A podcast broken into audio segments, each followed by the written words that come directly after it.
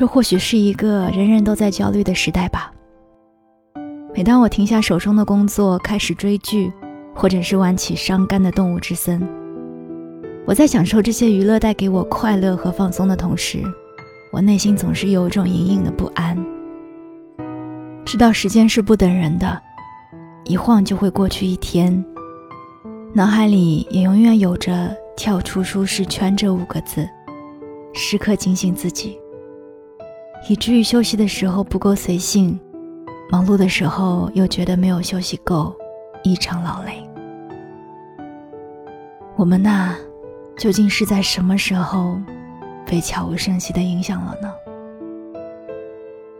我是三 D 双双。今天的节目想跟你分享有关于焦虑的话题。我想，如果此刻你也有说不出的焦虑，或许今天的节目可以给你带去一些思路吧。媒体应该制造焦虑吗？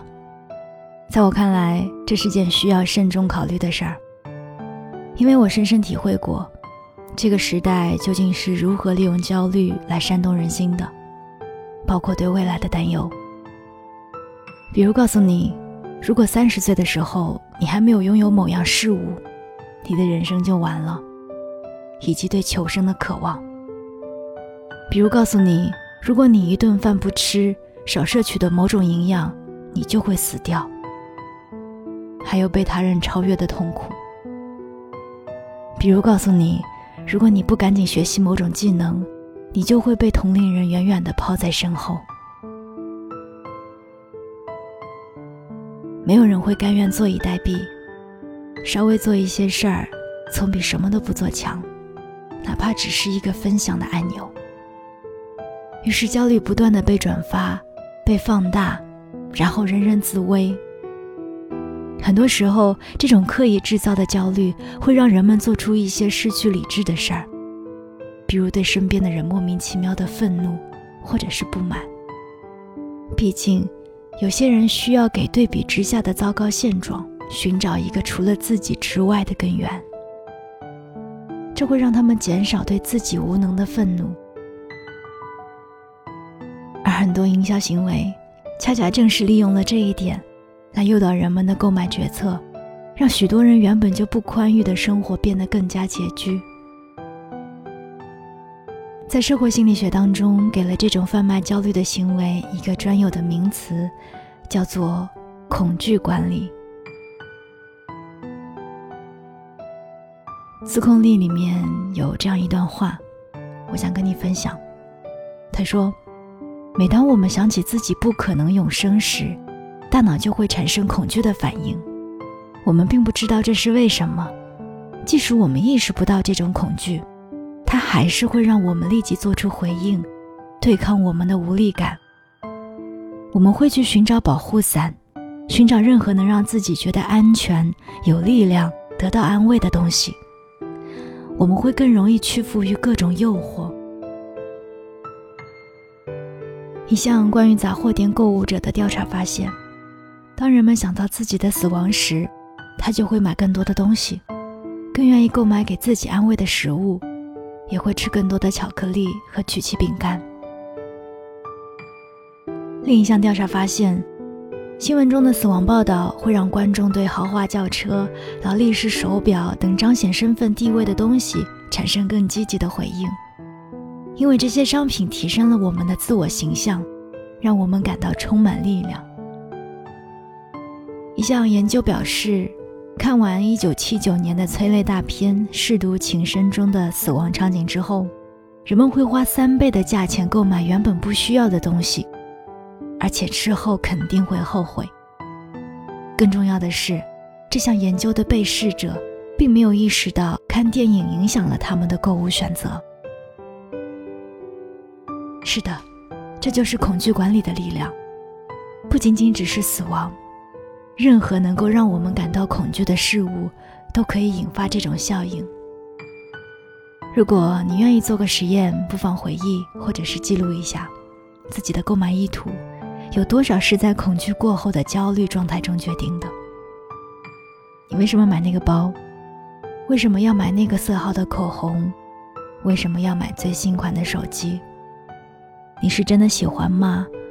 是真的需要吗？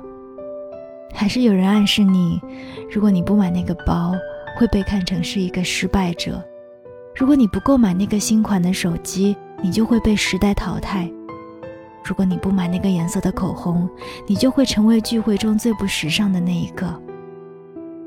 因为仅仅只是潜在的被人群孤立的可能，就足以引发我们巨大的恐惧。这种恐惧让我们无时不处在焦虑不安的状态。而很多的媒体糟糕之处在于，即使不需要直接销售任何产品，他们也不会停止制造焦虑。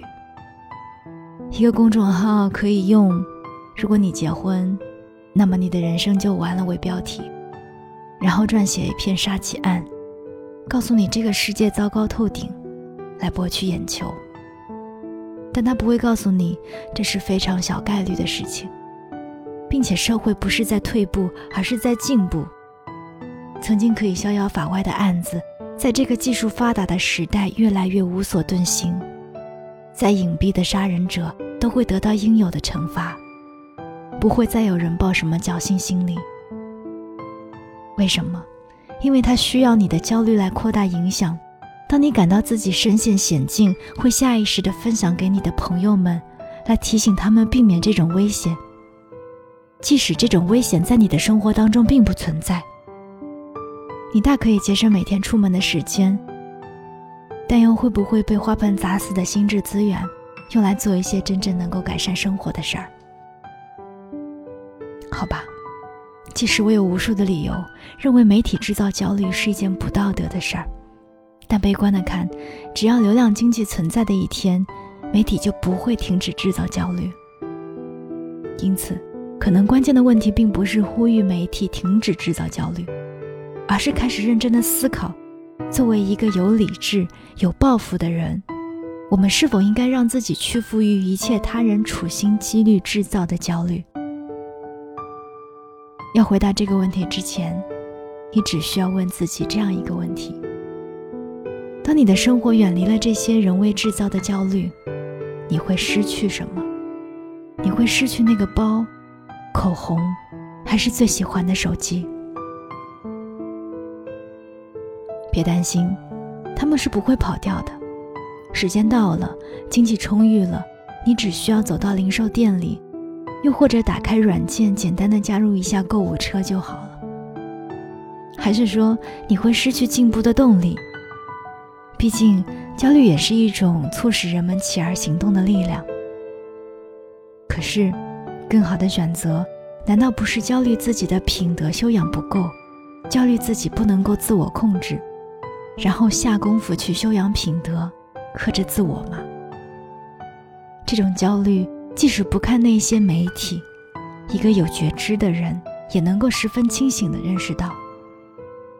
我相信，哪怕选择屏蔽那些人为制造的焦虑，你需要得到的东西，也都可以通过沉着冷静。